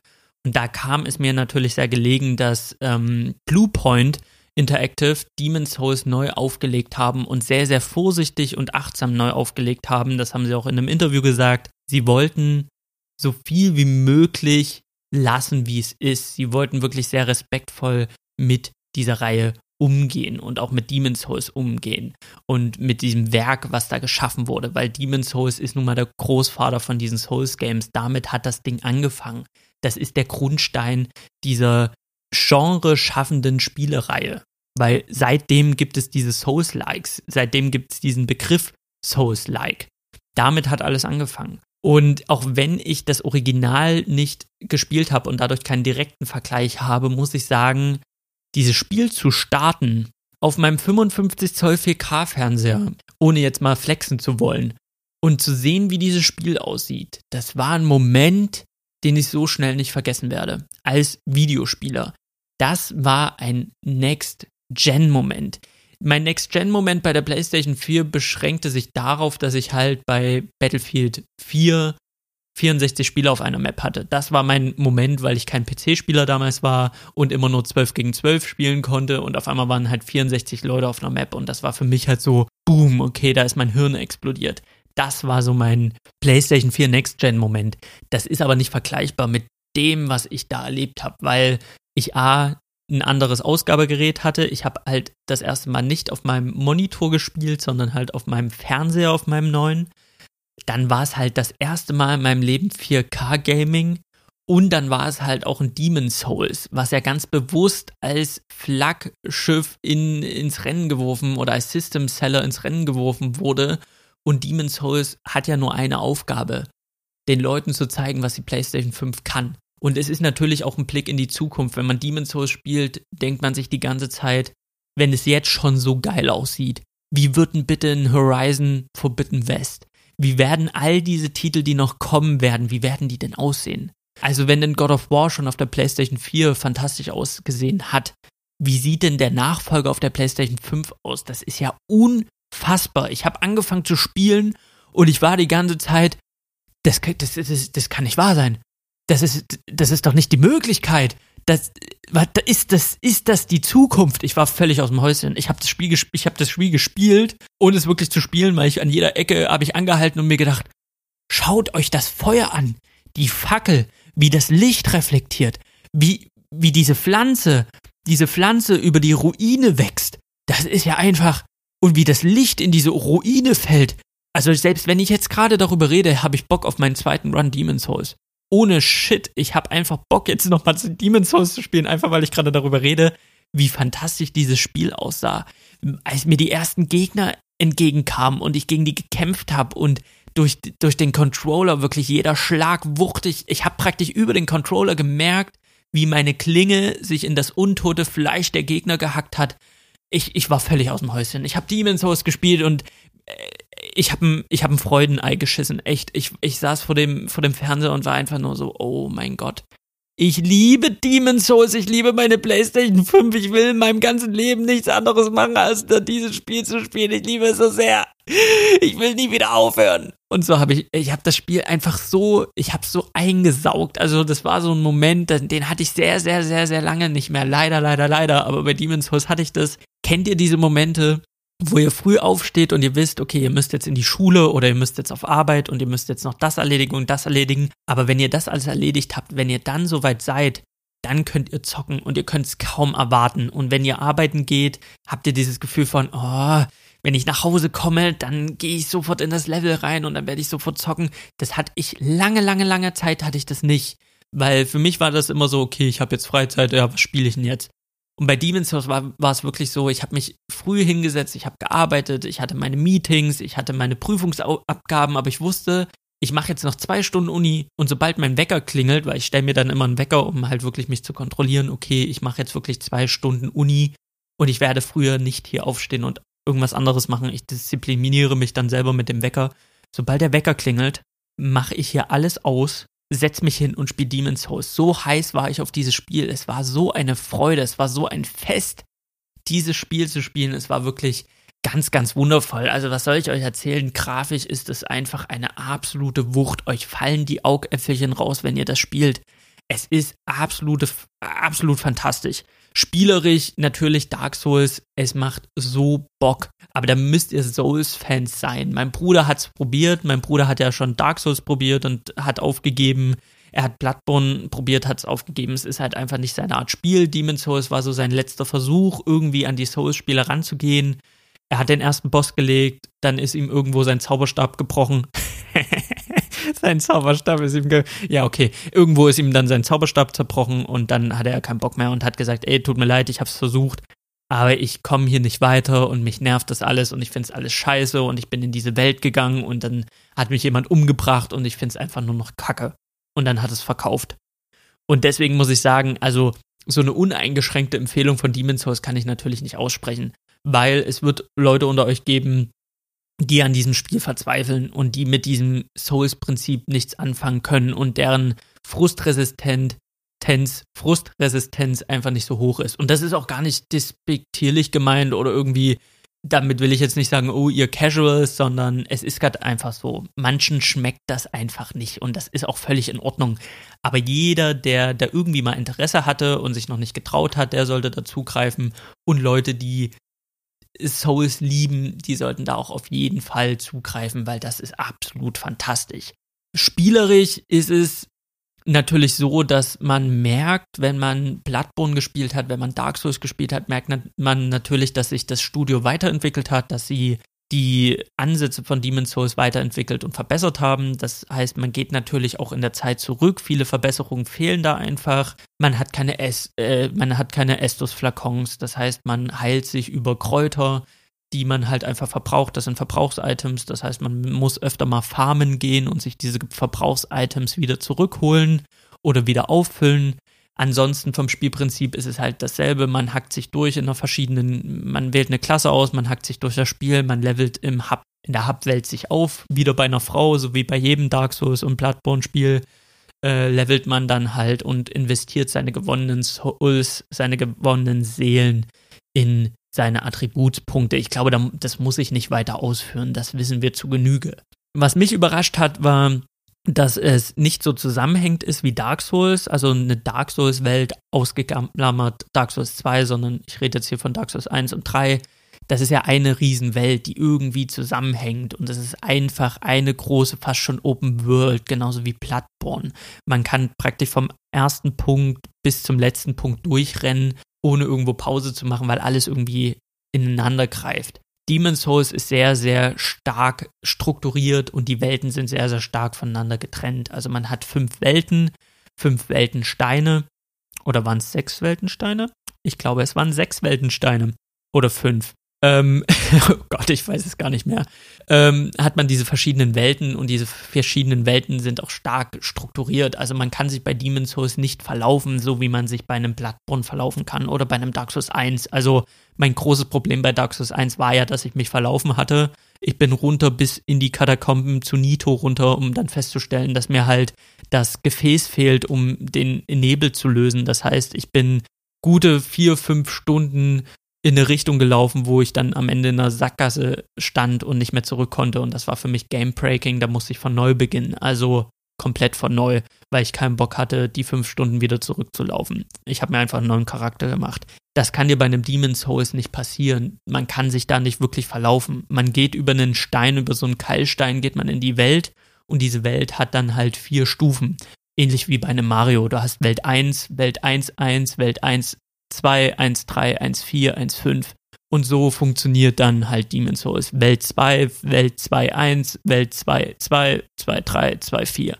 Und das ist wirklich straightforward. Man läuft eigentlich nur geradeaus bis zum nächsten Keilstein, bis zum nächsten Boss, bis zum nächsten Boss, bis zum nächsten Boss, bis das Ding durch ist. Also die Wege sind sehr linear. Man kann natürlich rechts und links erkunden. Es gibt auch wieder Abkürzungen, aber längst nicht so viele Abkürzungen wie bei einem Dark Souls oder bei einem Bloodborne. Also das ist wirklich sehr, sehr straight. Und was die Spielzeit angeht, muss ich sagen, ist es auch längst nicht so füllig wie ein Dark Souls oder ein Bloodborne. Ich weiß nicht, woran das liegt. Vielleicht liegt es auch daran, dass ich einfach schon so viele Souls-Games gespielt habe und dass ich nach einem Sekiro und einem, wie heißt der letzte Boss, dieser Mega-Bastard, wo ich irgendwie 30 Versuche gebraucht habe, um den zu legen, den Ishikawa, Ishi, Ishi irgendwas, der war so heftig. Und ich glaube, wenn man diese Erfahrung gemacht hat, wenn man schon die schwersten Souls-Spiele praktisch gespielt hat und dann zum Urgroßvater zurückkommt, dann ist es vielleicht nicht mehr ganz so schwer. Also ich finde, Demon's Souls ist das leichteste Souls-Spiel, was es gibt. Das liegt auch daran, dass die Bosse alle nur eine Phase haben. Also das Ding bei einem Dark Souls ist ja oft, dass wenn man zu einem Boss kommt und gerade denkt, man hat den Boss geknackt, dann geht er in eine Phase über. Also er verändert sein Moveset. Er wird noch mal krasser und es wird noch mal schwerer und man muss seine Taktik ändern. Bei dem Demon's Souls ist das aber nicht der Fall. Und deswegen habe ich ganz, ganz viele Gegner gleich beim ersten Mal gekillt. Und ich, das klingt nach einem harten Flex, aber es, ich kann es mir nicht anders erklären, außer dass ich halt die Souls-Erfahrung habe. Oder weil es halt einfach nicht so schwer ist, aber man kriegt relativ schnell raus, wie die Bosse funktionieren und wie man sich verhalten muss. Und dann hat man die Bosse sehr, sehr schnell gekillt. Es gab zwei, nein, es gab drei Bosse, wo ich nicht einen Versuch gebraucht vier Bosse, wo ich nicht einen Versuch gebraucht habe. Das war einfach der Turmritter, weil ich die Trophäe haben wollte, dass ich die Bogenschützen oder die Armbrustschützen nicht ausschalte. Das hat ein bisschen genervt. Da hatte ich ein bisschen Pech, aber als ich das dann geschafft habe, im Nachhinein muss ich auch sagen, okay, der Turmritter hatte jetzt nicht so viel zu bieten, was Moveset angeht. Dann hatte ich einmal äh, nicht ein Pro hatte ich einmal das Problem beim ähm, Feuerschleicher. Der hat mich dreimal gekillt, dann habe ich aber auch mitgekriegt, wie man ihn tötet. Die Taktik war relativ easy. Und dann gab es noch den ähm, Penetrator der im Englischen sehr, sehr, der klingt sehr, sehr pornös. Das klingt ein bisschen nach einem Pornonamen. Aber der Penetrator, der Durchdringer, der, da habe ich zwei Versuche gebraucht. Bis ich beim zweiten Versuch gemerkt habe, immer wenn er über rechts schwingt, rolle ich durch und schlag ihm in den Rücken. Und diese Taktik habe ich halt einfach straight durchgezogen und dann war der halt beim zweiten Versuch tot. Das sind so die Bosse, wo ich ein bisschen länger gebraucht habe, wo ich auch länger gebraucht habe, das wäre dann halt der Boss Nummer 4, war halt der Man-Eater der Man-Eater, das lag aber auch oft daran, dass er mich von der Brücke geschubst hat. Also, dass die, dass die Arena ein bisschen schmal war. Aber der war halt jetzt auch nicht so hart von seinen Moves, wenn man dann irgendwie an den Ornstein und Smaug denkt, wenn man da irgendwie an den, ähm, an den Nameless King denkt von Dark Souls 3, der mich ja wirklich übelst hart verprügelt hatte. Wenn man da an den ähm, Waisenknaben von Kosk denkt, von Bloodborne. Das sind ja so Bosse, oder der letzte Boss von Sekiro, das sind so Bosse, die sind einfach Pain in the Ass und die kriegst die kriegst du nicht in ein, zwei Versuchen down. Da musst du immer wieder reinrennen, da musst du immer wieder, da gehen ganze Spiele-Sessions drauf, wo du es immer wieder versuchst, wo du dich richtig reinbeißt in diesen Boss. Und bei Demon's Souls war gerade gegen Ende hin, gegen Ende hin war es einfach ein Durchmarschieren. Also das Sumpfgebiet oder auch das Gebiet mit dem, mit dem Regen auf dieser verregneten Insel. Da gibt es ein Gebiet mit so Skelettkriegern. Da habe ich jeden, jeden Boss beim ersten Mal besiegt. Jeden Boss, weil der einfach nicht, weil die einfach nicht so hart waren. Oder weil halt schnell ersichtlich war, wie du die an die, wie du die ähm, anpacken musst und wie du die bei den Eiern kriegst. Das hat einfach dazu geführt, dass ich bei Demon's Souls gegen Ende hin sehr durchmarschiert bin und dass die Spielzeit sehr, sehr, sehr, sehr knapp war auch dieser eine Boss, ich glaube, das ist so ein bisschen angedacht als der finale Boss. Das ist der König auf seinem Turm in der Ritterrüstungswelt. Dieser Typ in seinem weißen Gewand. Ein unfassbar, visuell unfassbar gut aussehender Bosskampf. Also wenn er seine Stürme heraufbeschwört und er steht da so in seinen Ruinen und er beschwört einen Wirbel herauf und du siehst halt, wie so ganz kleine Kieselsteine in diesem Wirbel mitschwingen. Ja, da, da kackst du halt wieder ein Freudenei, weil du, weil du auf den 4K-Fernseher guckst und dir denkst, das ist einfach wunder, wunderschön. Und der ist ein harter Boss. Der gibt einem schon, der schenkt einem gut ein. Ich habe ihn aber beim ersten Mal besiegt, weil Geduld haben, Abstand halten, all diese Sekiro-Tugenden oder allgemein die Dark Souls-Tugenden so gut funktionieren und er halt keine zweite Phase hat und sein Moveset überschaubar ist und dann kriegst du ihn halt einfach mit Geduld beim ersten Mal down. Und damit ist das Spiel halt dann auch mehr oder weniger rum. Das finde ich ein bisschen schade. Natürlich kann man in den New Game Plus gehen. Es gibt sehr, sehr viel zu entdecken. Also es ist jetzt auch nicht in fünf Stunden abgehandelt, das Spiel. Aber so im Nachgang, ja, ist es kein Kritikpunkt, aber man merkt einfach, sie haben sich gesteigert. Mit jedem Titel haben sie ein bisschen was draufgehauen. Mit jedem Titel wollten sie ein bisschen härter werden als davor. Und das Ganze krönt natürlich in einem Sekiro, das jetzt ein bisschen abseits ist, weil es kein Rollenspiel ist, aber vom Prinzip her, da haben sie nochmal gezeigt, okay, wir haben hier nochmal richtig raufgehauen, was den Schwierigkeitsmodus angeht. Und dann ist Demon's Souls einfach das leichteste Souls-Spiel unterm Strich. Nach Demon's Souls habe ich mir direkt Spider-Man gegönnt, die Ultimate Edition von Miles Morales. Da war das 2018er Spider-Man als Remake mit dabei, weil ich mir dachte, okay, 2018 hast du damit viel Spaß gehabt das war jetzt nichts Weltbewegendes, das war jetzt nicht äh, der absolute Überbringer, aber es war ein schönes, unterhaltsames Spiel und es hat mir sehr, sehr viel Spaß gemacht, durch Manhattan zu schwingen und dann dachte ich mir, hey, in 4K durch Manhattan schwingen, da hast du nochmal Bock und das willst du nicht nur bei Miles Morales machen, sondern das willst du auch mit dem 2018er Remake. Und hab's eingeworfen und was man als allererstes sagen muss, es ist natürlich wieder ein absoluter Augenöffner. Auch das Spider-Man als Exklusivtitel von Sony zeigt auch im Remake, hey, das hat unsere neue Konsole drauf. Und da fallen einem einfach die Augen aus. Man hat 60 FPS, man hat 4K, man kann aber auch runtergehen auf 30 FPS und dafür Raytracing anmachen. Ich empfehle eher den 60 FPS Modus, also das Raytracing ist dann nicht so herausragend, dass man sagt, okay, ich verzichte hier auf die FPS, sondern dann lieber flüssig spielen. Es ist sowieso fantastisch. Es war nie schöner. Es ist einfach, man guckt da drauf und denkt sich, okay, das ist einfach nur fett. Also visuell ist es einfach herausragend. Bei dem Remake äh, hat sich dann auch nochmal am Charaktermodell von Spider-Man was geändert. Also der Schauspieler ist ein anderer.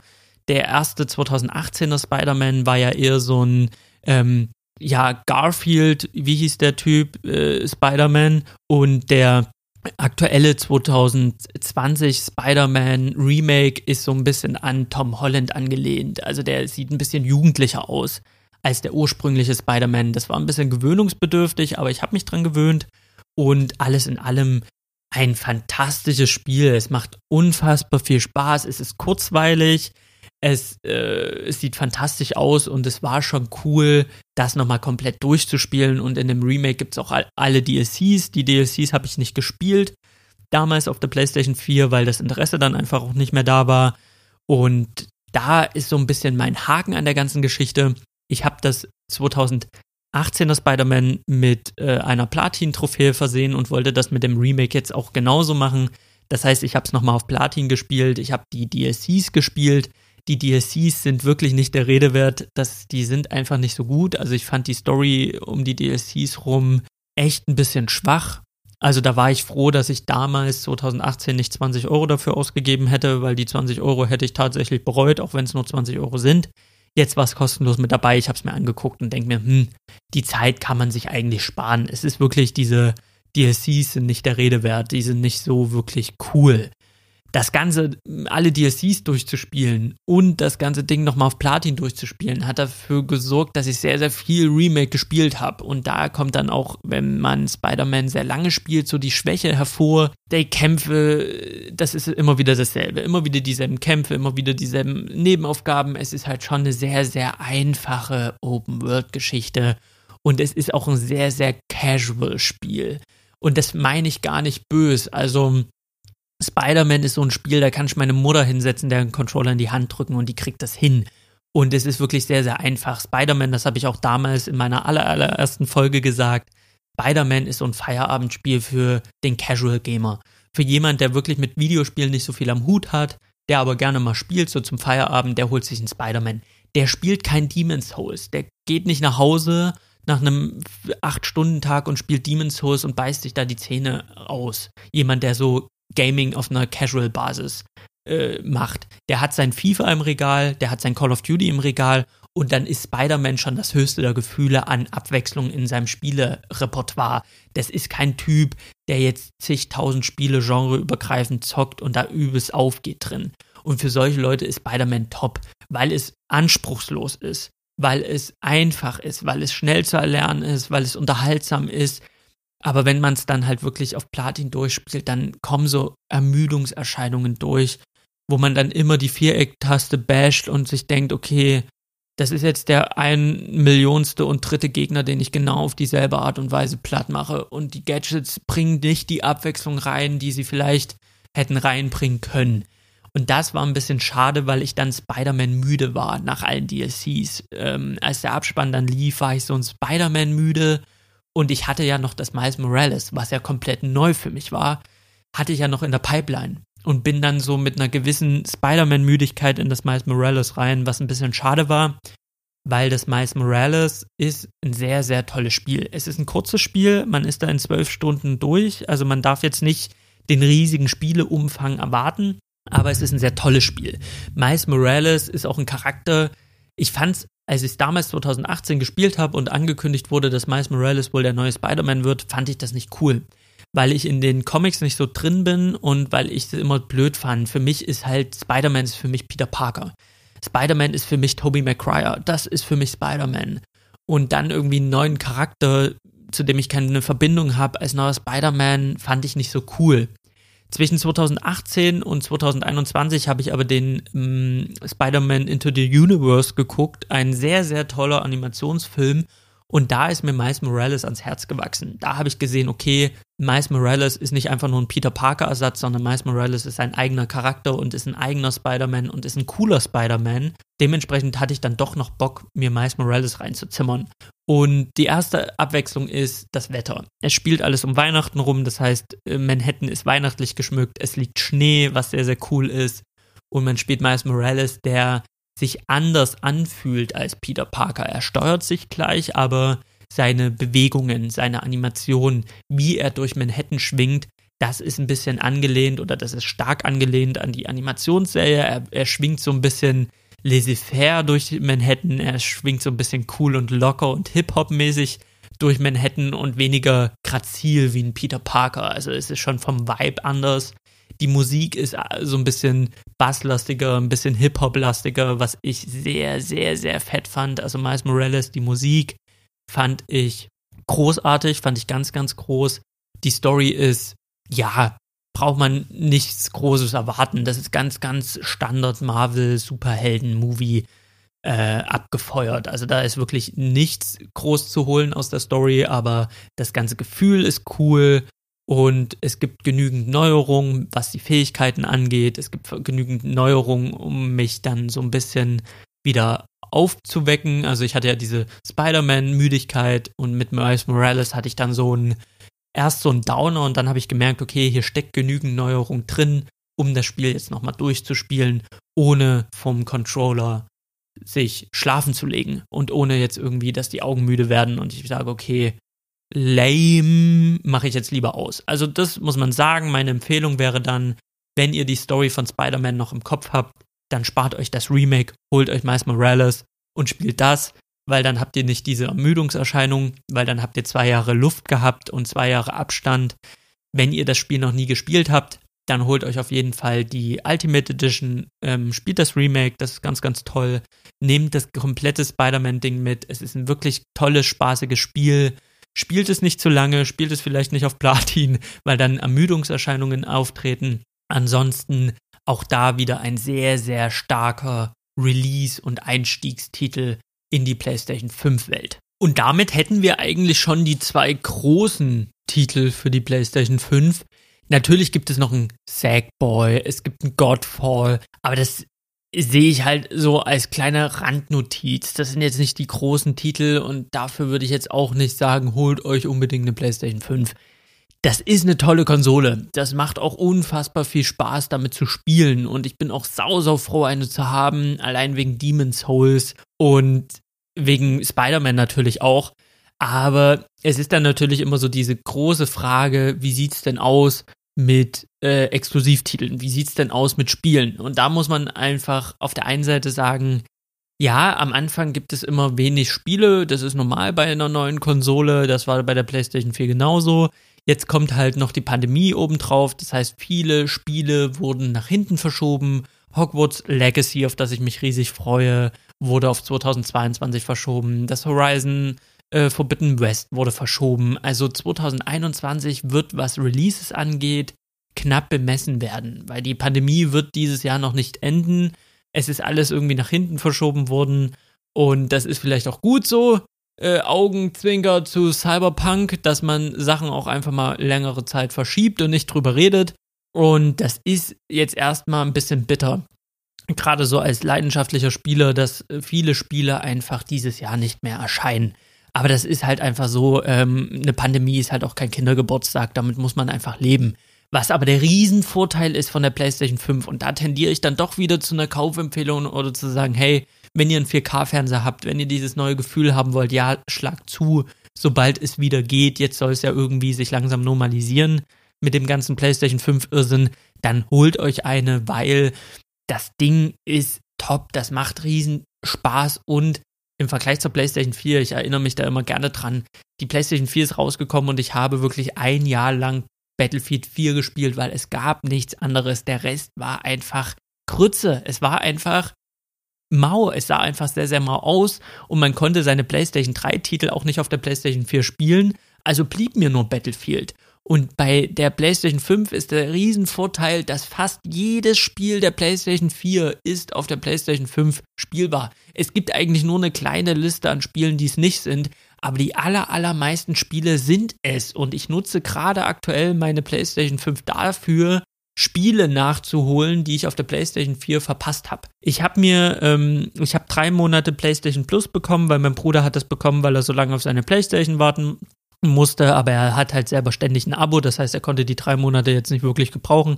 Also hat er sie mir zugesteckt und ich habe mir PlayStation Plus nach langer Zeit mal wieder geholt, weil ich in der PlayStation 4 Phase die letzten Jahre seit 2017 immer gesagt habe, ich hole mir kein Abonnement mehr, weil alle Multi also alle Multiplayer-Spiele, für das ich das ja dann bräuchte, spiele ich sowieso auf dem PC und dann ist es kostenlos. Also ich brauche kein PlayStation Plus, ich brauche auch kein Xbox Live und ich brauche auch kein Nintendo, was auch immer. Ähm, ist, brauche ich halt einfach nicht, weil ich verlagere alle, alle Spiele, wo ich es bräuchte, verlagere ich sowieso auf dem PC. Und deswegen war es für mich jetzt äh, seit langem, langem mal wieder äh, Zeit, PlayStation Plus zu nutzen und mir PlayStation Plus anzugucken. Und da haben wir den ersten großen Vorteil, wenn ihr PlayStation Plus habt. PlayStation Plus kostet im Jahr 60 Euro oder 70 Euro mittlerweile. Das ist ein Vollpreistitel. Ihr zahlt für einen, für ein Jahr zahlt ihr einen Vollpreistitel. Das klingt jetzt erstmal happig, aber wenn ihr dann Demon's Souls gespielt habt, Spider-Man durchgespielt habt und nicht wisst, was ihr machen sollt mit eurer Konsole, dann könnt ihr zum Beispiel die PlayStation 5 Plus Collection öffnen und dort habt ihr ganz viele PlayStation 4 Klassiker. Zugegeben, als ambitionierter Spieler habe ich eigentlich fast alle dieser Spiele gespielt. Also die allermeisten sind durch, aber es gibt halt so ein paar Sachen, die habe ich halt nicht gespielt. Also da ist zum Beispiel in dieser Collection, die bekommt ihr mit PlayStation 5, könnt ihr sofort losspielen, das ist genial. Monster Hunter World. Habe ich zwar im Regal stehen, habe ich 2018 gespielt wie ein Bekloppter, habe ich mir aber für die PlayStation 5 nochmal runtergeladen, um mit meinem Bruder gemeinsam Monster zu jagen. Also ihr habt Monster Hunter World. Das sind mehrere hundert Stunden, wenn es kickt für euch, sind das mehrere hundert Stunden Spielzeit. Ihr habt Resident Evil 7. Ich liebe Resident Evil 2, habe ich einen Podcast drüber gemacht. Ähm, ich bin jetzt nicht der allergrößte Resident Evil-Fan. Wie gesagt, ich habe die 7 gespielt und die 5 also bin, was Horror-Games angeht, eigentlich gar nicht am Start, aber dadurch, dass die 2 mir so sehr gefallen hat, würde ich mir die 7 mal angucken und mir dabei in die Hose machen. Also das habt ihr mit dabei. Ihr habt Persona 5 mit dabei. Das war für mich persönlich so ein Ding, das ist das Spiel, was ich gerade aktuell spiele. Persona 5, weil ich immer gehört habe, Persona 5 einer der besten Rollenspiele aller Zeiten, einer der besten JRPGs aller Zeiten. Ich habe immer einen Bogen drum gemacht, weil ich keine Japano-Spiele mag dann habe ich ja mit äh, Nino Kuni und mit äh, Xenoblade Chronicles mich so ein bisschen dem Genre geöffnet und habe mir gedacht, okay, dann spielst du jetzt auch den Spitzenreiter dieses Genres und das ist nun mal Persona 5. Also wer sich so Metacritic anguckt, wer sich so auf dem Spielemarkt umguckt, dann hört man immer wieder, was für ein fantastisches Spiel Persona 5 ist, was für eine So-Kraft dieses Spiel hat, wie genial dieses Spiel ist. und wie umfangreich. Da gehst du nicht unter 80 Stunden Spielzeit raus aus diesem Spiel. Und ich habe es mir geholt. Was man dazu sagen muss, bei der PlayStation 5 Collection ist halt nur die Standardversion von Persona 5 mit am Start. Das heißt, die Standardversion gibt es nur auf Englisch. Das heißt, alle Texte sind Englisch, alles Gesprochene ist auf Englisch. Es gibt keine deutsche Sprachausgabe, es gibt keine deutschen Untertitel, es gibt keine deutschen Texte. Das heißt, ihr müsst unbedingt Englisch können. Also Englisch ist da Pflichtprogramm. Jemand, der so nicht sicher ist mit seinem Englisch, der kann eigentlich nach Hause gehen. Also da brauchst du ein Englisch von mindestens B2, wenn ich mich jetzt gerade nicht täusche. Ich glaube, das ist die Maßgabe B2. Also ihr müsst sehr, sehr, sehr, sehr gute Englischkenntnisse drauf haben, sonst könnt ihr das Spiel nicht spielen. Das ist ganz einfach so, weil das Spiel ist sehr, sehr textlastig. Die meiste Zeit oder 80 Prozent der Zeit labert ihr und klickt euch durch Textboxen. Das ist ganz einfach so. Und wenn ihr da kein Englisch könnt, dann könnt ihr nach Hause gehen. Es gibt bei Persona mittlerweile so eine Special Edition. Bei der Special Edition gibt es auch eine deutsche Textausgabe. Da ist das Spiel englisch vertont, aber halt mit deutschen Untertiteln. Aber das ist nicht in dieser PlayStation Collection enthalten, wieso auch immer. Ich habe auch in der PlayStation, im PlayStation Store geguckt, ob es eine deutsche Sprachausgabe gibt. Also manchmal kann man sich ja so deutsche Untertitel runterladen, aber das ist alles nicht möglich. Man braucht schon diese Special Edition für 80 Euro oder so. Finde ich ein bisschen doof, finde ich auch ein bisschen mau. Also, wenn man da jetzt im Nachhinein, haben sie das, also lange Zeit später nach Release, haben sie da äh, Untertitel mit reingepflegt, Englisch, Deutsch, Italienisch, Französisch dass sie die nicht zur Verfügung stellen kostenlos, weil oft ist das ja so, gerade bei der, bei der Switch, dass man sich im Nachgang irgendwie noch ähm, verschiedene Sprach-Add-ons holen kann. In dem speziellen Fall ist das nicht der Fall. Das heißt, wenn ihr nur die Collection Persona Box nutzt, müsst ihr Englisch können, das ist ein Haken. Ansonsten würde ich über Persona 5 selbst nochmal eine extra Folge machen, weil es war eine sehr besondere Erfahrung und es war der größte Slow Burner, den ich jemals hatte. Also da habe ich wirklich 15 Stunden reingesteckt und mich gefragt, was ich hier eigentlich mache und wieso ich das mache und ob ich das Spiel nicht einfach wieder deinstalliere, weil ich es nicht so geil finde. Und mittlerweile bin ich bei 25 Stunden und ich kann nicht aufhören zu spielen. Wie es dazu kam, erzähle ich mal in einer anderen Folge. Ihr habt Battlefield 1, ihr habt Call of Duty da gibt es nicht viel zu sagen. Ihr habt Infamous Second Son, finde ich nicht den krassesten Titel. Batman Arkham Knight ist ein großartiger Titel. Die ganze Arkham-Reihe ist, ist fantastisch. Hier in dem Fall habt ihr den letzten Teil mit in der Collection. Uncharted 4, einfach Must-Play. Das ist Action, Feuerwerkskino. Das ist spielerisch jetzt nicht so die Welt, aber das ist einfach, was Action-Unterhaltung angeht, Uncharted 4 unbedingt mal gespielt haben, snackt man in 10 Stunden weg. Detroit Become Human habe ich nicht gespielt, wäre aber mal ein Blick wert. Äh, Days Gone habe ich nicht gespielt, aber auch da habe ich gehört, dass man sich das mal reinziehen kann. Until Dawn, ein Horrorspiel, interaktiv, hat sehr, sehr gute Kritiken bekommen. Könnt ihr auch direkt losspielen, wenn ihr das noch nicht gemacht habt. Bloodborne, mmm, Bloodborne. Ich liebe es. The Last of Us Remastered, braucht man auch nicht drüber zu reden, ist ein Must-Play, muss man gespielt haben.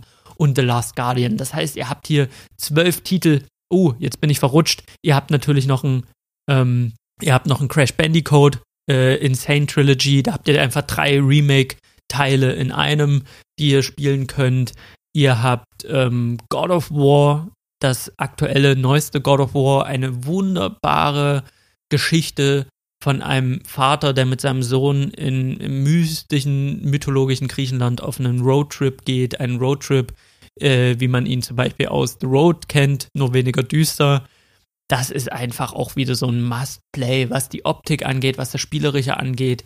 Das war einfach ein fantastischer Neubeginn dieser alten Serie und ich muss auch sagen, auch wenn ich alle God of War Spiele gespielt habe, ihr könnt das Ding auch spielen, ohne die Vorgänger gespielt zu haben. Das funktioniert ganz gut, das hat mein Bruder auch so gemacht, der hat die Story trotzdem äh, auf die Ketten bekommen. Natürlich für Fans der Reihe sowie meine Wenigkeit gab es ganz, ganz viele Verweise, die mein Fanherz natürlich höher schlagen äh, ließen. Also ich habe God of War, habe ich die Trilogie gespielt, 1, 2, 3 und ich habe sogar die PSP-Ableger gespielt. Also ich habe jeden God of War-Teil gespielt und das war einfach dieser neue Teil mit griechischer Mythologie. Nee, das ist gar nicht die griechische Mythologie, sondern die nordische Mythologie. Das war einfach ein absolutes Fest. Also God of War, wer es nicht gespielt hat, da habt ihr die Möglichkeit, auf der PS5 das nachzuholen. Es gibt Mortal Kombat, es gibt Fallout 4, es gibt Final Fantasy 15 die Royal Edition. Da hat man so viel zu spielen. Also da gibt es mindestens einen Titel, würde ich behaupten, den man als PlayStation 4 Vielnutzer nicht gespielt hat, den man sich jetzt reinziehen kann. Also das ist eine fantastische Auswahl. Und was man natürlich sagen muss, es gibt immer die PlayStation Plus Spiele obendrauf. Das heißt, jeden Monat gibt es Gratis-Spiele und diesen Monat, Freunde, Final Fantasy VII. Ich habe Final Fantasy VII nicht gespielt äh, als Kind. Ich habe den, den ursprünglichen Teil habe ich nicht gespielt und jetzt gibt es halt dieses Remake und das soll auch ganz toll sein und das kann ich jetzt spielen und dadurch, dass ich mich diesen JRPGs geöffnet habe, wäre das auch mal ein Blick wert. Das heißt, nach Persona 5 äh, werde ich erstmal Monster Hunter spielen müssen, weil da kommt ja noch Monster Hunter. Aber das Spiel habe ich mir gesichert und das Spiel werde ich äh, irgendwann spielen. Remnant from the Ashes ist ein Souls-Shooter, das sehr, sehr stark an Souls angelehnt ist. Das spielt man am besten nicht alleine, sondern mit jemandem zusammen. Ich habe mit meinem Bruder das gespielt, hat uns jetzt nicht so gekickt. Also wir sind streckenweise so ein bisschen äh, demotiviert, das weiterzuspielen, aber als Koop-Shooter ist das mal eine Reise wert. Also das ist, ist ein solides Ding. Das ist jetzt nichts Weltbewegendes. Das macht ganz, ganz in Ordnung Spaß, wenn man halt jemanden hat. Alleine würde ich es auf gar keinen Fall spielen. Also da fand ich es echt ein bisschen kacke. Also das Remnant from the Ashes pff, wurde ein bisschen äh, lobreicher gepriesen in der Wahrnehmung, als es dann am Ende ist. Also mein Bruder und ich, wir haben es angefangen zu spielen und wir finden die Steuerung nicht so geil. Ja, wir nutzen das immer, um so ein bisschen zu telefonieren. Also wir telefonieren im Sprachchat und reden über alles und währenddessen knallen wir ein paar Dämonen ab, aber so wirklich involviert, investiert sind wir in dem Spiel nicht, aber es gibt es kostenlos bei PlayStation Plus. Und ich finde dann, wenn man sich das anguckt, kann man nicht sagen, die PlayStation 5 hat keine Spiele. Ja, sie hat keine PlayStation 5 exklusiven Titel, die sind überschaubar. Aber wenn man dann mal guckt, wie viele Spiele kann man auf der PlayStation 5 spielen, da lohnt sich das dann doch mit der Extra Power ins Spiel zu gehen. Mit der Extra Power, wo es keine oder kaum Ladezeiten gibt. Also ich muss sagen, es hat mich natürlich als M2 SSD-Nutzer bei meinem PC, hat es mich nicht so krass von den Socken gehauen, was die PlayStation 5 kann. Aber wer jetzt nur Konsole kennt, der wird bei den Ladezeiten auch äh, begeistert sein davon. Die sind wirklich knackig und kurz und knapp. Und ich denke, das, das ist schon, was Spiele angeht, wird man hier einiges finden. Und wenn man bereit ist, auch mal einen PlayStation 4-Titel, den man verpasst hat, nachzuholen, wird man hier fündig werden. Ratchet Clank gibt's kostenlos. Kann man direkt beginnen, kann man direkt anfangen. Also alles in allem ist die PlayStation 5 umfangreich mit Spielen versorgt, unter der Maßgabe, man hat jetzt nicht wie ein Bekloppter alles gespielt während der PlayStation 4 Phase. Man hat noch ein paar Titel, den man nachholen kann und möchte. Da ist man wirklich das Jahr über versorgt. Also wenn man sich so ein Persona anguckt mit 80 Stunden, wenn man sich ein Monster Hunter anguckt, was über 100 Stunden gespielt werden möchte, wenn man sich ähm, all diese anderen Titel anguckt, äh, God of War 20 Stunden, Fallout 4 50 Stunden plus, Uncharted 10 Stunden, ähm, Bloodborne kann man auch 100 Stunden unter der Maßgabe, dass es halt kickt, kann man das spielen. Das sind halt so viele Spiele und so viel Spielzeit in der Summe, dass man da echt übers Jahr kommt, auch wenn nicht so viele Spiele-Releases anstehen. Es stehen natürlich ein paar Spiele-Releases an. Das nächste, was ich mir für die PlayStation 5 höchstwahrscheinlich holen werde, ist die Mass, Mass Effect Collection. Auf die freue ich mich mega. Aber die kommt auch für die PlayStation 4, wenn ich das richtig verstanden habe. Ähm, aber das, es gibt schon ein paar Spiele, aber man muss auch auf die meisten, muss man einfach pandemiebedingt warten und dieses, das Warten wird einen einfach erleichtert, weil wer arbeiten geht oder wer das Glück hat in der Pandemie immer noch Arbeit zu haben, der wird zu tun haben und der wird seine Feierabende gut füllen können und dann reicht so ein Persona für einen Monat und zwei aus. Und dann ist das ja, so wie wir wissen, eigentlich schon fast rum. Ja, und ich denke, damit habe ich schon wieder viel zu viel gesagt und alles gesagt, was ich sagen wollte. Vielen, vielen, vielen Dank fürs Zuhören, wenn ihr bis hierhin durchgehalten habt. Schreibt mir eine Rezension auf iTunes, schreibt mir auf Instagram äh, oder unter salimspodcast at gmail.com. Äh, ich freue mich auf die nächste Folge. Ich werde höchstwahrscheinlich über Scrubs reden oder über Persona 5. Das entscheide ich spontan. Oder ich rede mal über Disney Plus Stars, was ich mir jetzt demnächst buchen werde. Ähm, in diesem Sinne, gehabt euch wohl. Tschüssi und bis bald. Shawarma und Chile.